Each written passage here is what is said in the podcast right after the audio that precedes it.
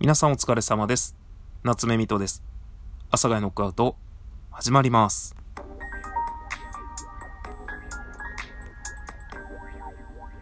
はい。というわけで始まりました。夏目みとです。よろしくお願いいたします。最近ですね、よく収録をやっているんですが、よく考えたらですね、あの、1週間に一度運営さんからお題が出まして、そのお題、まあ、いわゆるハッシュタグのお題なんですが、えーそれについてお話しして、その中からなんかこう選ばれると、わーってね、わーキャー、ヒャーヒャーってなるっていうのがあるので、ちょっとですね、それをやろうかなと思いまして、えーなのでですね、今日はちょっとハッシュタグ、チャレンジのハッシュタグについてお話しさせていただきたいと思います。で、今出ているお題のハッシュタグが忘れられない親からの言葉となります。まあこれはですね、えーちょろちょろっといろいろね、頭に今思い浮かんでいるものがあるので、まあそれをお話しできたらいいかなと思っております。まあ一つがですね、あのまあ僕が二十歳ぐらいの時ですね、えー友達、まあ A 君としましょう。A 君と出かける時にですね、僕が車に乗って、行く時にですね、おい、誰と出かけるんや？って言われて、いや、A 君と。って言ったら、ああ、A 君か。A 君はな、一人っ子やし、もう本当に、事故とは気をつけんとあかんよ。まあ、その点、お前はな、三人兄弟で末っ子やから、まあ、万が一お前に何かがあっても、二人残るからなっていうのを、まあ、おかんに言われましたね。おかんと思いながら。まあ、ちなみにそれあの、A 君いる時だったんですけど、もうあの、A 君が、おい、マジかお前のおかんっつってましたね。まあ、そういう感じの親です、僕の親は。で、まあ、そんなこんなでですね、まあ、僕が東京に出てくることになった時ですね、コーヒーすごい好きなんですよ、うちの家族。豆を入れて飲んでる時もあるんですけど、結構もうインスタントで済ましちゃうんですけど、まあ、本当にね、子供の頃から僕コーヒー飲んでて、親の影響で。で、子供の頃からブラック飲んでるんですよね。親の影響でっていうのがあって、で、まあ、ずっとサラリーマンやってて、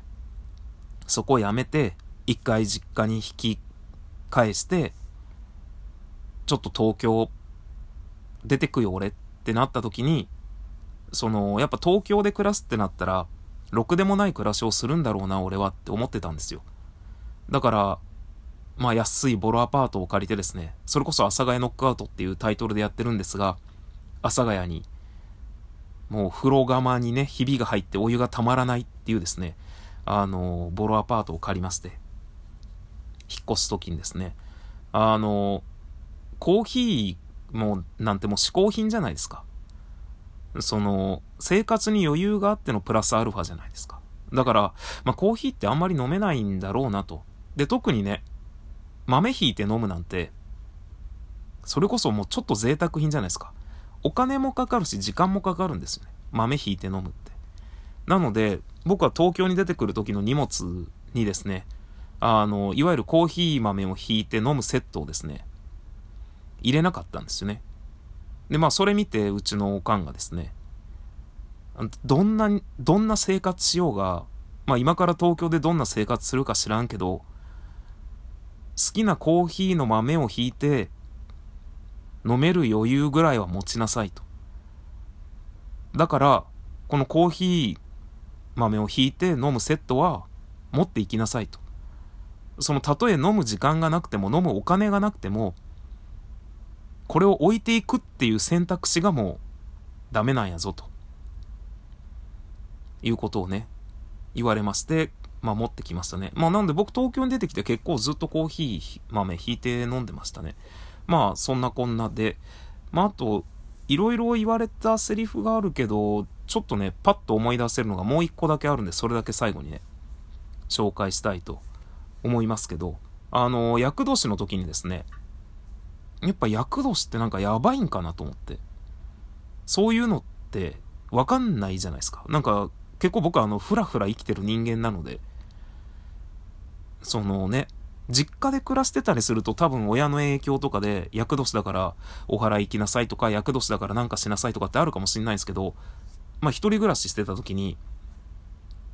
結構聞くじゃん。あの、いろんな話をさ、その年上の人からとか、厄年の時にこういうことがあってさとか、いや、本当に厄年の時はもう本当にこんなことがあって、とかっていうの聞くじゃないですか。だから、うわーと思って、で、厄年になった時に、まあ、ちょっとなった時は気にしてなかったんですけど、はっと気がついたら厄年だったんですよね。で、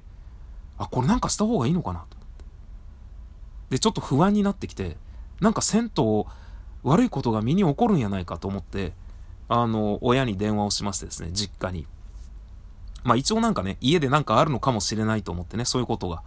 えー、なそういうことがあるっていうのは、厄年でなんかまずいことが起こってるとかっていうんじゃなくて、なんか厄年にはこういうことをした方がいいよみたいなね、見とけの何かがね、あったりとかね、するのかもしれんと思って、親にこう、電話してですね、どうしたって言われて。いや、なんか、よう考えたら、俺今年厄年やわ。なんかこれ、なんかした方がええんかなっつったら、親にですね、厄年なんて気にして生きてる方がストレス溜まるやろ。そっちの方が体に悪いぞって言われましたね。あの、なので、厄年なんて気にしてんなよみたいな。気にしてる時点でお前もうストレスだろそれみたいなね。なんか、そういうこと。まあそういう感じの人です。私の親は。基本的に。ということでね、まあそんなことをこのハッシュタグを見て思い出しました。なので、まあそんな親に育てられましたので、私も結構そんな感じの、そんな感じの人間ではないんですけど、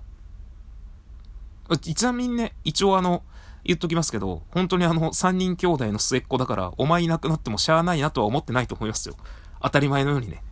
うん、でもただね、口からそういう言葉が出てくるんですよね。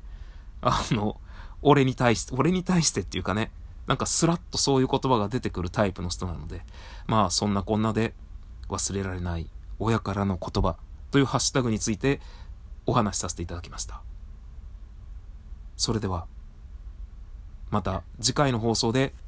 お会いいたしましょう。さよなら、さよなら、さよなら。